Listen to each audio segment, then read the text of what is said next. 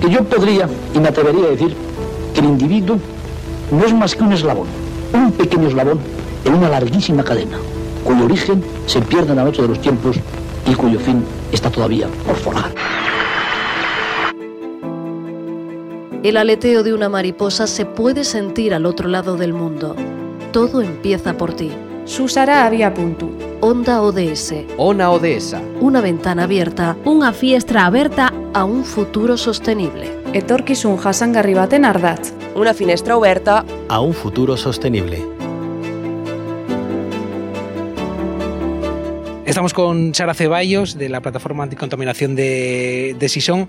Eh, ¿Desde cuándo, Sara, eh, denunciando los problemas de contaminación que tiene esta ciudad? Bueno, pues la plataforma yo creo, yo no estaba de aquella, pero yo creo que se eh, fundó en 2010 y fue mm, inicialmente, eh, bueno, y lo sigue siendo, un movimiento básicamente ciudadano eh, que surgió un poquitín eh, dentro del paraguas de la, de la FAB, de la Federación de Asociaciones Vecinales. Y en su inicio, bueno, pues eh, parecía como que los partidos políticos se querían involucrar, incluso algún sindicato, pero bueno, esto duró poquísimo y al final quedamos ciudadanos de a pie con el apoyo de, de la FAB y, y, algún grupo ecologista que desde siempre ha estado formando parte de la plataforma, como Ecologistas en Acción o también la coordinadora ecologista.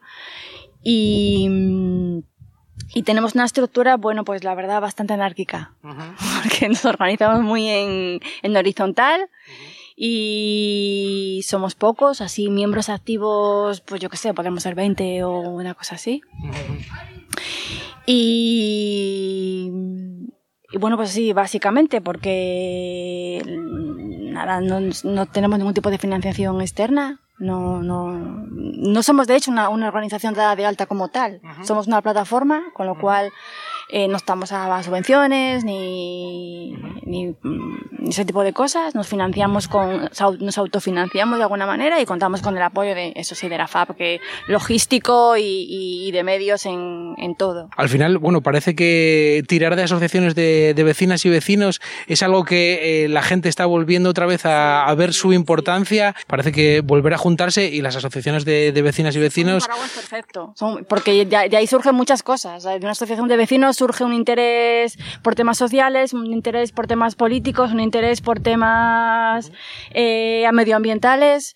Eh, y, en el fondo pues son asociaciones hechas por la gente, para la gente y, y, que, y además que en Gijón han tenido mucha importancia. El movimiento vecinal de Gijón fue muy fuerte y últimamente está o ha estado de capa caída y yo espero que, que, que, se vuelva a activar porque consiguió muchas cosas. Sí, sí. Estamos ahora mismo encima de Villa, eh, viendo eh, pues el superpuerto, vistas un poco también a Ceralia. Encima de Villa también es una, un barrio en el que el movimiento vecinal está cogiendo mucha, mucha fuerza y, y, la Federación de Asociaciones eh, de Sison también está juntando un poco a todo el mundo. ¿Cuáles son los principales focos de contaminación? ¿Dónde tenéis puesto el punto de mira aquí en Sison, con, con, sobre todo con la industria? ¿no? Sí. Eh,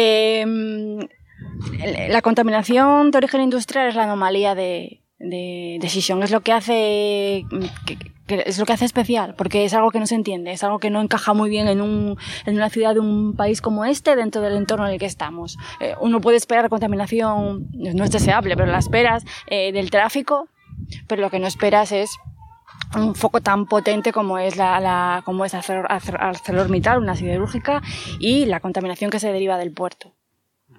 Eh, es el foco más importante de contaminación.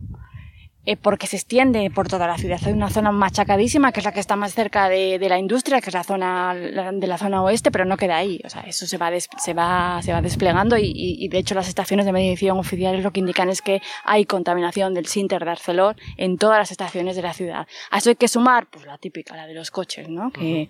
que existe. Nosotros trabajamos menos con ella, porque la gente siempre nos pregunta, bueno, oh, no, no, no peleáis por los coches? Sí, pero es que el monstruo, de, el monstruo de que, al que nos enfrentamos industrial es muy, muy grande y somos pocos.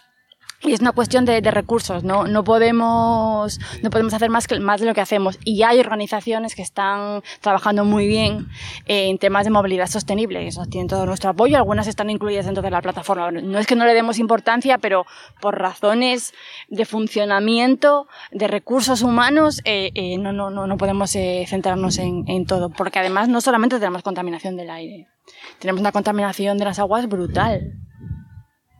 Eh, todo lo que va a la mar. La porquería de carbón que nos llega a la playa, esto viene del puerto.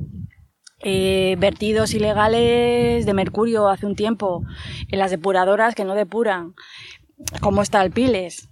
Y tenemos contaminación también de los suelos, de, porque toda la contaminación industrial que se va filtrando, que de eso conocemos muy poco. O sea que hay muchos frentes abiertos. Nosotros nos centramos en ese, ¿no? pero no, no menospreciamos todo lo demás. ¿Qué le estáis pidiendo a las administraciones eh, que al final sí que parece que se, se quieren mojar muchas veces de cara a la galería, pero luego al final eh, parece que cuesta aquí en, en Sisión y en muchas otras ciudades con el tema de la movilidad? Sí, la industria y del tráfico, porque lo que viene fundamentalmente de la, de la industria son es, eh, partículas muy pequeñas que son las PM10 y las PM2,5, pero luego los datos que tenemos de otro tipo de contaminantes asociados al tráfico, como los gases, o sea, los NOx y los, y los, y los SOx, los dióxidos de, los dióxidos y los, los dióxidos de nitrógeno, los dióxidos de azufre, esos fundamentalmente vienen del tráfico, son también muy perjudiciales. Bueno, pues en Gijón, con los nuevos parámetros de protección de la salud de la OMS, incumplimos en todas las estaciones.